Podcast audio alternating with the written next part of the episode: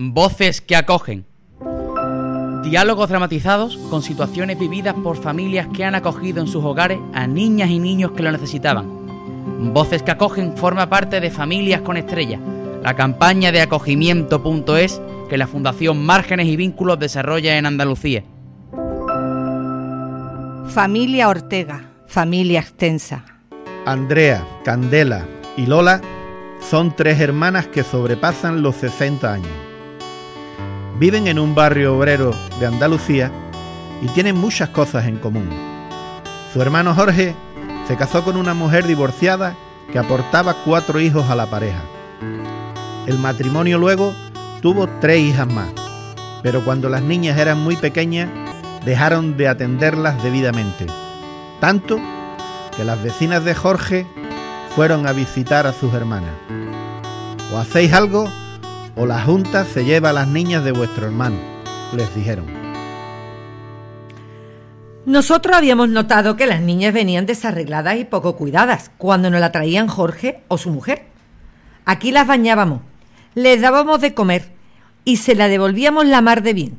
No sospechábamos que la cosa fuera tan grave. El matrimonio cogió un camino equivocado. Y ese camino les lleva a olvidarse de su familia. Las niñas eran pequeñas. La mayor tenía cinco años, la del medio tres y la más pequeña tenía poco más de uno. Inmediatamente nosotras fuimos a por las niñas y fuimos a hablar con servicios sociales. No nos hacía mucho caso, así que nos fuimos a Cádiz las tres con mi cuñado José, el marido de Candela. Llegamos a Cádiz y nos comprometimos a quedarnos cada familia con una de las niñas, porque las pobres estaban en un estado lamentable, malnutridas, sucias, faltas de todo. Ellos nos pusieron en contacto con márgenes y vínculos, que desde entonces nos han ayudado mucho.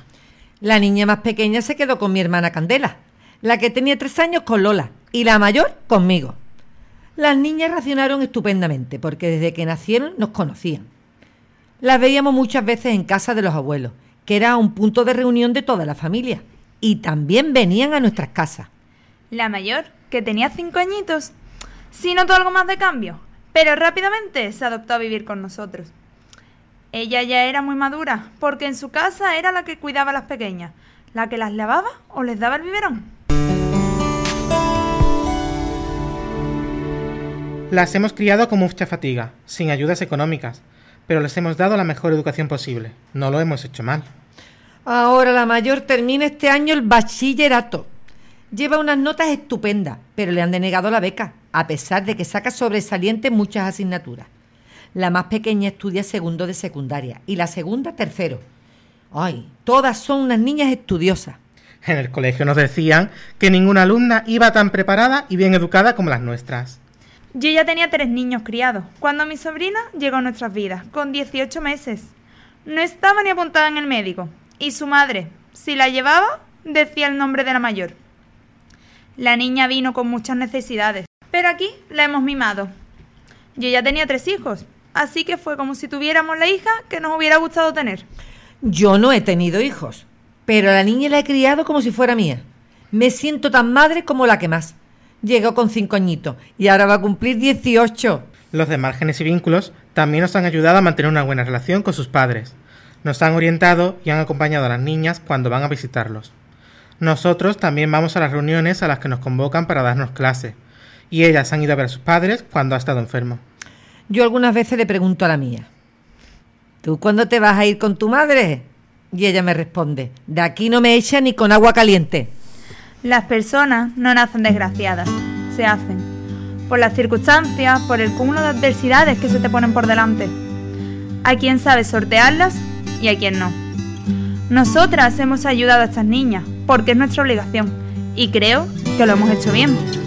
Pero igual que nosotras lo hemos hecho bien, si estas niñas se hubieran quedado donde estaban o las hubiera cogido otra gente, a lo mejor su final habría sido otro.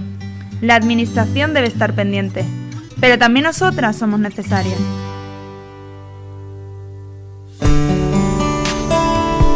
Guión y dirección Juan León Moriche. Sonido Alberto Guillén. Edición y montaje Marco Valdés Díaz.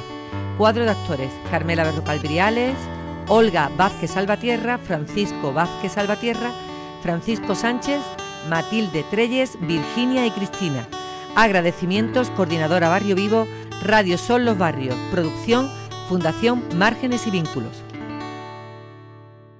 Andrés, ¿entraste en la página web acogimiento.es? Sí, vamos a acoger a una niña o un niño de Andalucía que necesita el calor de nuestra familia. Tenemos que llamar ya al teléfono gratuito 935 44 28. Entra en acogimiento.es, llama al 935 44 28. Campaña subvencionada con cargo a la asignación tributaria del 0,7% del impuesto sobre la renta de las personas físicas. Junta de Andalucía.